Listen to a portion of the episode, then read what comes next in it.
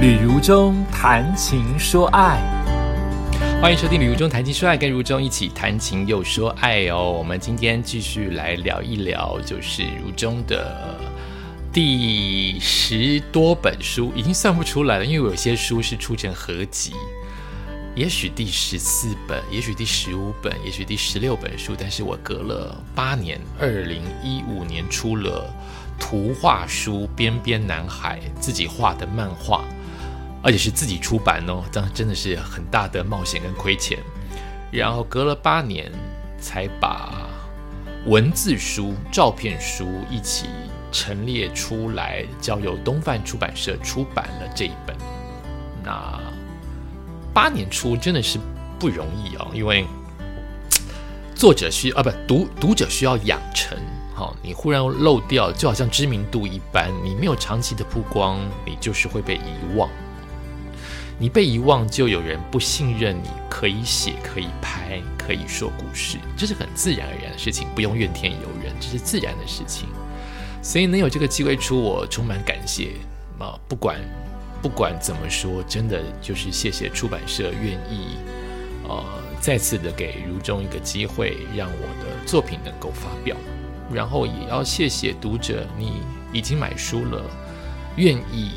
再给我一个机会。让我善于说故事的才能能够被你发现。如果你还在犹豫或第一次听到还不知道要不要买的话，我也希望借由 Pockets 的说明，让你更有兴趣，知道它是一本好书。那这可能是比前十几本我都来的有信心。那个有信心是因为徒步环岛之后，我的正面的能量变得比较多。还不是每一天都很正面哦，人人要很正面一辈子也是个厉害啦。我没有办法，我变了，我没有那么悲观，我没有这么负面，我常常鼓励我自己，所以我认为我出了是一本好书。另外，也因为我的年纪跟经历变丰富，我在看众书众多的书籍，跟我自己的书籍比较，我知道我的书很诚恳，我知道我没有唱高调，我不会的我就不写。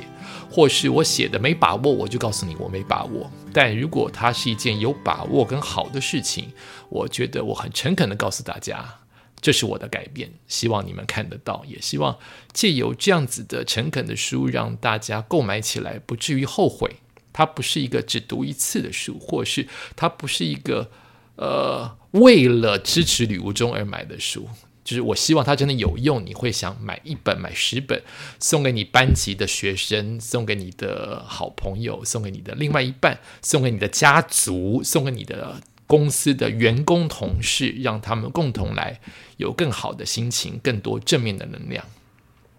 呃，书绝对你看完，你绝对不会因为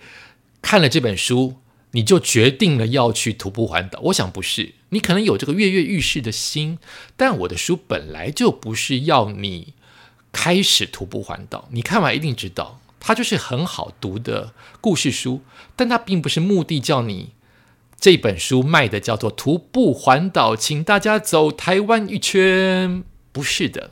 我是从刚好从这个事件当中。体悟到很多的感受、感觉、跟观念、跟道理，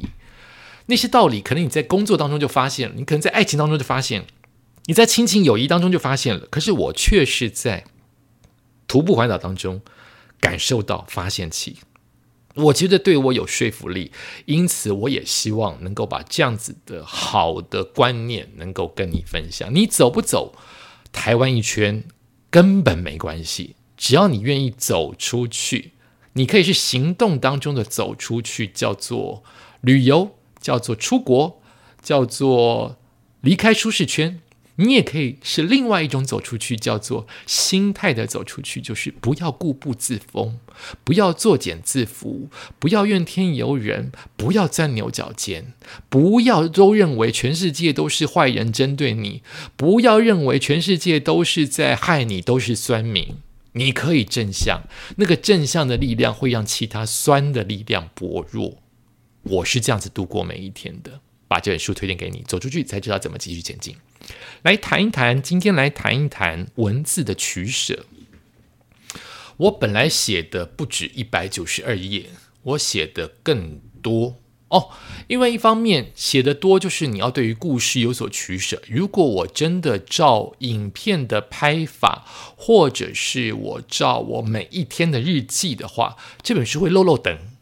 但我本来就不是在写游记，游记只是一部分，但我并不是在写巨细靡遗的游记，我不是在写 know how，我不是在写 guide，我不是在写如何从台湾的北。走到南，走到东，回到北，有这样有这样子的内容在里面，但它很少一部分。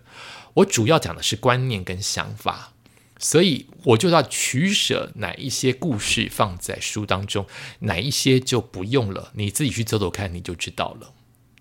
再加上我跟出版社之间其实有一个拉锯啊，最后我听他们的了，就是我终究还是相信。事情都有专业，你们出书出了几百几千本，我才出十几本，那我就相信你们。如中写东西，从以开以前的写法，就是我这样讲，不知道你听不听得懂啊？我尽量说清楚。比如说我以前写，呃，四段起承转合，每一段都是漏漏等，都可能是每一段都有个几百字才分段，然后段跟段之间靠得很紧密，中间不会空行。我希望大家有一一气呵成的感觉。二，我觉得不要偷偷偷空格，增加故意增加篇数。当然，最重要的事情是当年的写作方式就是认为就是要这样分段呢，分段就是每一段都很丰富，再分呢。可是我后来自己阅读以及我自己成长，发现我觉得要松一点。我的松并不是代表着我去骗取稿费，一百九十二页写成两百九十二页，不是，而是我觉得阅读要要阅读我们这种文字，对阅读我们这种书籍要有一些放松的心情，不要太紧张。所以我越写东西越空空行越多，同样的一句话。我不会因为要空而空，我会因为心情或喘息、呼吸而把它分段。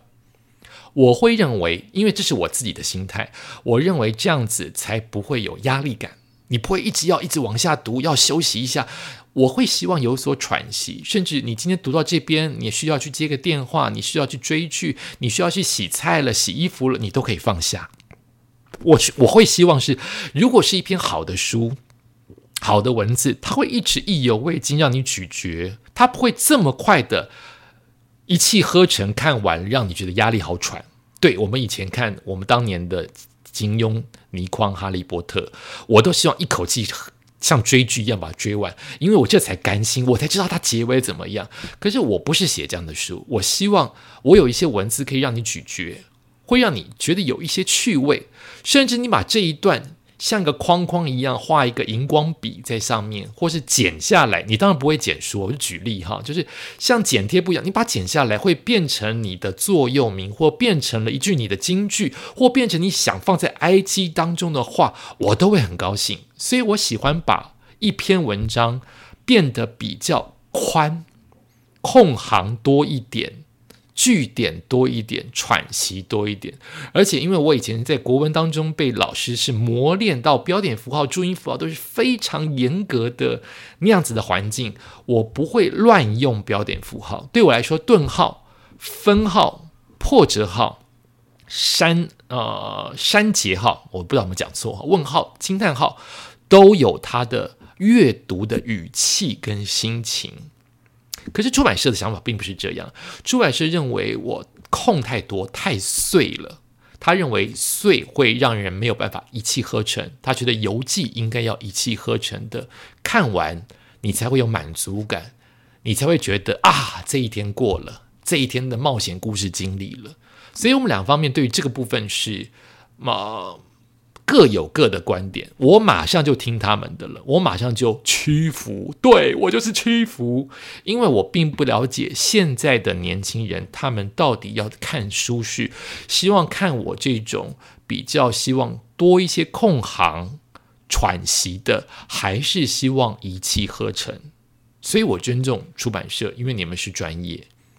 我就因此借由他们的删减。我可能有两百多页变成一百九十二页，因为我大量的段跟段的分落变得厚实了。我本来可能它的一段可能变成是我的四段，就是我会分的比较碎，他们会认为应该通通合起来变成一整段，所以书变薄了。但薄的书比较容易出，你可以想象吗？如果你们随便一本游记变成厚的，像《红楼梦》。像像像国语词典一般，你可能会觉得压力也很大，所以我也接受他们的想法。因此，在文字的取舍、段落的取舍，现在你看到的书，通通都不是我原来的分号、分段跟呼吸的地方，通通都是出版社他们的期许，包括字体的变换。其实我当时希望的是，所有只要是对话。跟心中的 OS 全部都用另外一种字体，可是出版社他有他们的想法，认为这样子会干扰阅读，会呃常常会跳跳跳来跳去，他们因此有一些自己的排列，这我也完全尊重专业，只要你能说得出原因，而且你们比我专业，你们当然应该听你们的。哦，所以文字的取舍当中就因此有一些不一样。也包括了照片的取舍，也有一些不一样。下次有机会再说，看照片的取舍又有什么不同。也感谢你收听今天的《雨中谈情说爱》，也欢迎大家借由网络或是实体的书店的店面购买，走出去才知道怎么继续前进。